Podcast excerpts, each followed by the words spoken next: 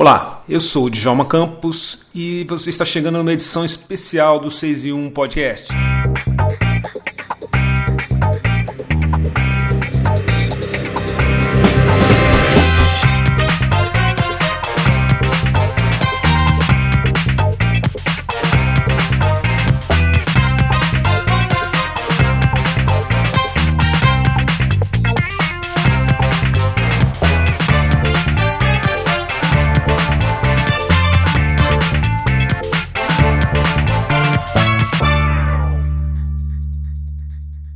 Hoje, dia 25 de julho, é o Dia da Mulher Negra Latino-Americana e Caribenha. A data é comemorada desde 1992. E a origem, porque naquele ano de 92 foi realizado em Santo Domingo, na República Dominicana, o encontro das mulheres negras, latino-americana e caribenha. A reunião tinha como proposta a união entre essas mulheres e também denunciar o racismo e o machismo enfrentado por mulheres negras, e não apenas nas Américas, mas também ao redor de todo o mundo. Para comemorar essa data, o 6 e 1 Podcast apresenta este episódio especial e traz a história de três mulheres negras brasileiras. São mulheres fortes que contam pra gente como construíram suas trajetórias pessoais e profissionais. Este episódio especial do 6 e 1 Podcast orgulhosamente abre alas para a violonista Gabriele Leite, para Tiene Cisevski, que atua na área de talentos da XP Inc., para a jornalista Márcia Silveira, que é líder do comitê do Mover e head de diversidade e inclusão da L'Oréal. São mulheres admiráveis de várias regiões do país, contam suas histórias de força, potência e muitas vitórias. A primeira história que a gente vai ouvir é da Tiene Sisevski. Tiene é uma mulher negra do sul do país e atua como Talent Intelligence na XP. Ela é mãe do Chico, um adolescente de 13 anos. Vamos ouvir a história de força da Tiene. Olá, eu sou Tiene Sisevski, tenho 30 anos, moro em Florianópolis, sou mãe do Francisco, sou uma mulher negra e hoje atuo como líder da área de inteligência de talentos da XP Inc. Bom, eu cresci numa família classe média e estudei no colégio militar. Eu lembro que estudava em colégio público do bairro e uma colega da sala comentou sobre o vestibular para esse colégio, uma prova mesmo, falando que lá tinha um bom ensino. Eu pedi para o meu pai me levar para fazer a prova, porque eu via ali uma oportunidade de acesso a uma educação diferente do que eu tinha. Eu sempre fui muito curiosa e sempre gostei de aprender. Eu consegui entrar no colégio militar e era uma das alunas referência durante todo o período que estudei lá. Apesar de ter amigos, nenhum deles se parecia muito comigo. Era também bastante solitário tentar me encaixar. Eu tinha um sentimento de deslocamento o tempo todo. Mas naquela época eu não entendia muito bem o porquê. No ensino médio eu engravidei, eu estava no terceiro ano, e ali eu já tinha consciência do porquê do meu sentimento de solidão. Foi um momento muito duro enfrentar a maternidade, não só pela total falta de preparo que o maternar exige, mas por ter um sentimento de que todo e qualquer sonho que eu buscava através da educação e de oportunidade estava em risco. Eu sentia que eu tinha me colocado no lugar social estigmatizado para mulher negra, grávida aos 16. A gravidez foi tranquila e o Chico hoje tem 13 anos. Eu não fiz vestibular no ano que ele nasceu, mas eu sonhava em seguir buscando minha independência. No ano seguinte ao nascimento do Francisco, eu passei para engenharia, engenharia química e também para o curso de administração. Eu decidi cursar engenharia química e a faculdade foi extremamente desafiadora. Eu tenho certeza que eu só consegui passar por ela porque eu tive uma forte rede de apoio dos meus pais e das minhas irmãs.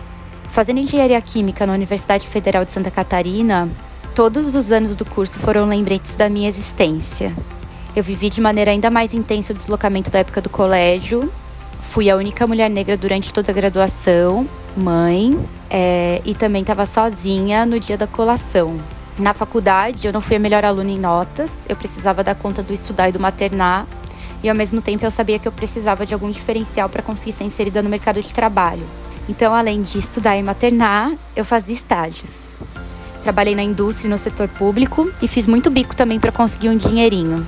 Estressei todas as oportunidades que eu tive. Os ambientes nunca foram fáceis, a todo momento eu era estigmatizada e tinha o ambiente me testando para que eu duvidasse de mim mesma. Eu sabia que precisava focar minha energia em lugares com oportunidade para mudança. Em meio a muito desafio e desconforto, eu abri mão da engenharia tradicional e decidi ir para a área de tecnologia. Eu precisava fazer parte da construção de um futuro diferente. Ao entrar para o mundo da inovação, eu reencontrei algumas habilidades de comunicação e a minha paixão por pessoas e toda a complexidade que isso envolve, então unindo a parte analítica de dados com a gestão de pessoas também. Com isso, entrei para o mundo de startups e trabalhei ali em softwares na, na área de tecnologia e na área de gente. Me apaixonei pela cultura organizacional e como a gente pode mudar a vida das pessoas através da oportunidade. Eu me via muito ali como uma pessoa que teve oportunidade, apesar de todas as dificuldades, eu tinha conseguido chegar num patamar que pessoas como eu não estavam. Com isso, eu também comecei a atuar mais fortemente em diversidade. Nesses anos de carreira, eu já trabalhei em startup, já trabalhei em empresa internacional e hoje eu estou numa das maiores empresas de investimentos do Brasil e eu ainda sigo solitária. Ainda preciso me provar muito e eu conto com aliados, com pessoas que realmente estão dispostas e abertas no caminho a construírem um futuro diferente, com mais equidade. O Francisco é um adolescente ele me percebe como alguém que, apesar de distante em diversos momentos, durante o crescimento dele, alguém que lutou muito para conseguir chegar onde está hoje. E eu entendo que eu tô num lugar confortável, mas eu cresci muito o raio de alcance dos meus sonhos. Eu não me deixo mais afetar pelo que as pessoas pensam ou pelo lugar que elas definiram para mim.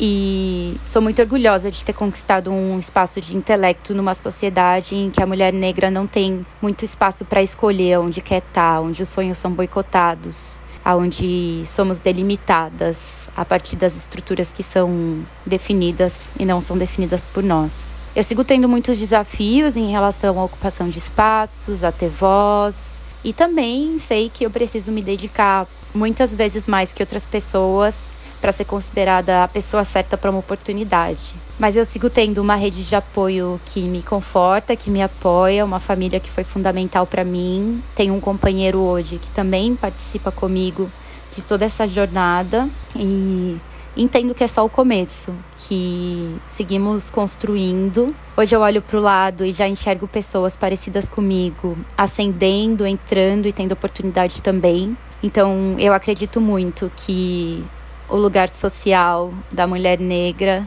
é um lugar que está em movimento e que não nos cerceiam mais como já fizeram um dia. E trabalho todos os dias dentro das minhas possibilidades, em todos os espaços que ocupo, em todos os momentos que eu tenho voz e quando eu não tenho, eu busco ter, para que isso seja uma verdade para todas as mulheres negras no futuro próximo. É isso. Agora, a gente vai ouvir a história da violonista Gabriele Leite, que construiu sua carreira na música com muita coragem, superando uma série de desafios. E essa história contada na voz da própria Gabriele.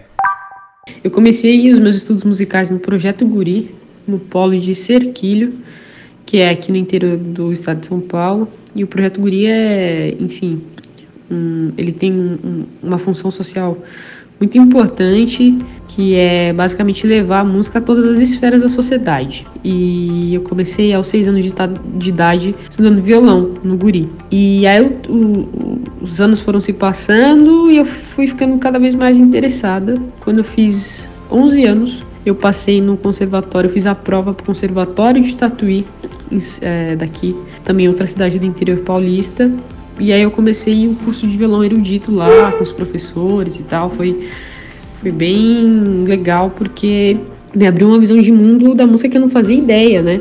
É, foi muito legal mesmo. Depois disso, eu aos 18 fiz prestei vestibular para as universidades aqui de São Paulo e passei na Unesp, onde eu comecei o meu bacharelado em música com habilitação em violão na classe da professora Gisela Nogueira. E, e foi quando eu me mudei para São Paulo para estudar no IA e foi muito bacana a experiência também no mundo acadêmico, dos artigos, enfim, uma infinidade de coisas.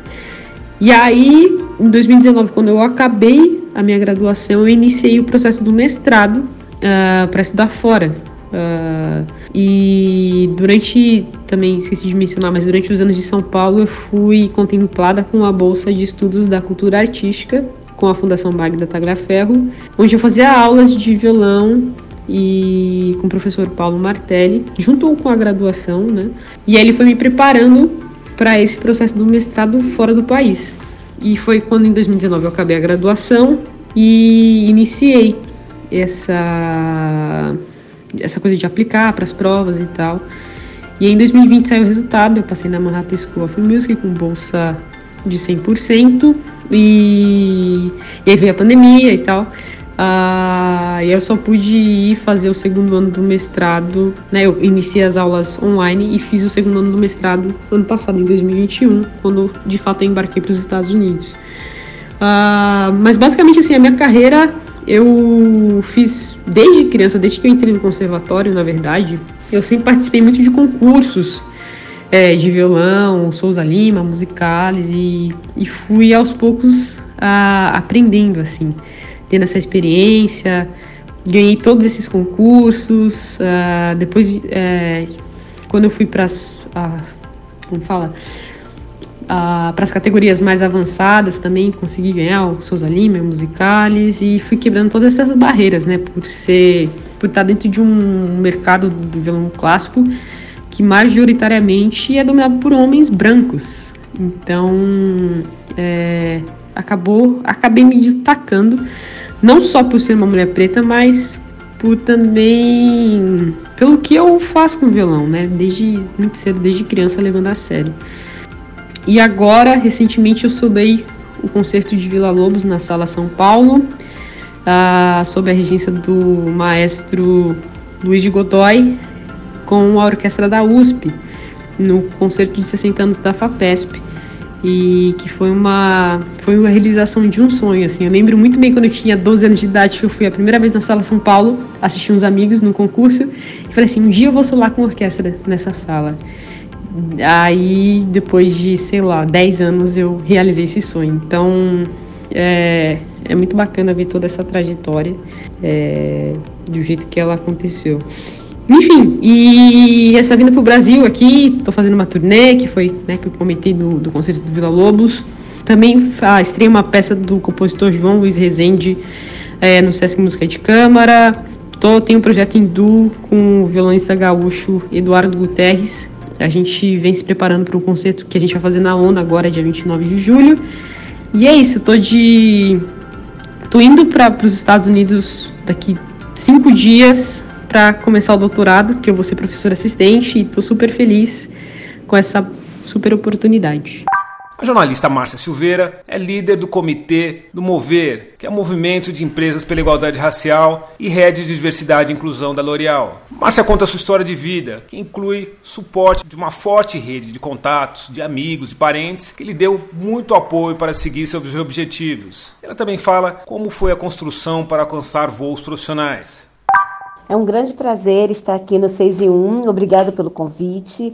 Bom, para falar sobre trajetória, é muito importante eu ressaltar aqui que em toda a minha jornada de formação como pessoa, como profissional, eu sempre tive o apoio de uma rede de mulheres muito importante na minha vida, né? Minhas tias, minhas primas, minha avó paterna, que era uma empregada analfabeta e que me deu muita noção de valores, e sem dúvida pela minha mãe, que é minha grande referência e que sempre tinha uma frase muito forte que era o saber morre com dono, né? Então, dessa forma forma ela acreditava que todo o conhecimento que eu pudesse adquirir, que ela pudesse me dar, era o maior ouro que eu podia carregar é, na minha vida profissional. Né? Então, dessa forma, eu sempre tive assim é, inserida em escolas muito boas, mas sempre sendo a única menina né, negra dessas escolas. E isso vai se transformar um pouco quando eu vou para o Pedro II, para o Colégio Pedro II aqui no Rio de Janeiro, que foi aonde eu estudei num colégio muito bom, muito forte, mas também encontrei outras pessoas negras como eu para interagir, para formar esse meu pensamento crítico, para entender um pouco melhor dessa vida, né? E para falar assim de como essa minha jornada profissional se sucedeu, a partir daí eu comecei realmente a trilhar a, exatamente o que eu queria fazer da vida. Eu sou uma jornalista, né? Me formei lá pelos anos 2000, já tem um tempinho, e nessa trajetória toda eu consegui fazer vários é, é, cursos e trabalhar em diversas áreas. Eu trabalhei por muito tempo como assessora de imprensa, tenho grandes aprendizados e ensinamentos dessa, dessa fase, especialmente porque eu lidava com um assunto que era muito gostoso na época para mim, que é com esporte mas também tive ali uma entrada muito forte em assuntos como saúde, beleza, e foi isso que me levou a trabalhar numa empresa né, que era uma empresa dedicada, é uma startup fortíssima de beleza que nasceu no Rio de Janeiro, dedicada à beleza dos cabelos crespos, né, e cacheados. Nesse desse nicho de mercado, que na verdade nunca foi nicho de mercado, né? Quando você fala de uma população aí de 56% de pessoas é, negras. Então, nesse sentido, é, eu aprendi muito trabalhando nessa empresa, onde eu conquistei até um fato muito interessante de ter ido cuidar né, da internacionalização dessa empresa é, nos Estados Unidos, quando essa empresa decidiu abrir é, a primeira filial dela internacional no Harlem, em Nova York, e foi ali que realmente eu acho que foi um dos grandes pontos da minha carreira como profissional de comunicação, né, gestora de comunicação. É, tudo isso muito acompanhado por uma educação em academia. Eu sempre acredito que a academia vai, vai sempre fazer sentido na minha vida. Agora mesmo eu continuo estudando em, com mais de 20 anos de carreira, então acho que isso é importantíssimo né, na, na, formação de, de nós, mulheres negras, enfim, na sociedade em que a gente convive. E nesse sentido eu tô, eu passei por algumas escolas bem interessantes, né? Eu fiz um MBA executivo na COPEAD, que também foi um divisor de águas na minha carreira, quando eu pude realmente falar, é, é, até mesmo, né, me portar e falar o linguajar necessário para uma gestora, uma tomadora de decisão, uma liderança participativa, né? Muito veio dessa escola aí realmente de gestão. É, eu também tive a oportunidade de fazer alguns cursos fora do Brasil, então eu estudei no Boston College, né, estudei empreendedorismo e marketing lá, também tive a oportunidade de fazer uns cursos na NYU e também estudar um, um pouco mais sobre inovação no Instituto de Empresas, que é uma escola de negócios em Madrid. Então tudo isso foi realmente me moldando até que eu tive umas duas experiências muito, muito importantes também, é, quando eu passei pelo Sistema B Brasil, que é uma organização é, muito forte, voltada para práticas é, do ISG, né? nesse momento em que a gente realmente tem que pensar 360 em soluções socioambientais para que podamos, possamos seguir aí com nossas é, iniciativas é, de, de, de missões das empresas para o futuro. E agora eu estou aqui na L'Oréal Brasil, né, com esse é, super desafio de liderar a pauta de diversidade junto com a alta liderança da empresa, incluindo o presidente Marcelo Zimet e toda a corporação, passando transversalmente por todas as áreas que envolvem e que estão é, que fazem parte dessa da engrenagem do negócio. Então é muito importante eu ter vindo para cá, pegar feito parte dessa missão, né? Tido essa missão aí agora na minha vida, do alto da minha maturidade como liderança, e eu assim, me sinto muito realizada nesse papel, que foi um, um desejo realmente de fazer uma trajetória e estar é, no mercado de beleza cada vez mais fortemente, cada vez mais madura e, e muito é, influenciando esse mercado de beleza, podendo levar esse papel a outros patamares e também para que seja muito mais forte e inclusivo para toda a sociedade brasileira. Vou deixar uma mensagem aqui, né, que me encanta muito, que é uma mensagem de Angela Davis, é, que quando uma mulher negra se movimenta, toda a estrutura da sociedade se movimenta junto com ela e desejo que possa haver cada vez mais mulheres negras em posições de liderança, como a que eu estou ocupando nesse momento. Obrigada e um feliz Dia da Mulher Negra Latino-Americana para todas as mulheres negras do nosso país.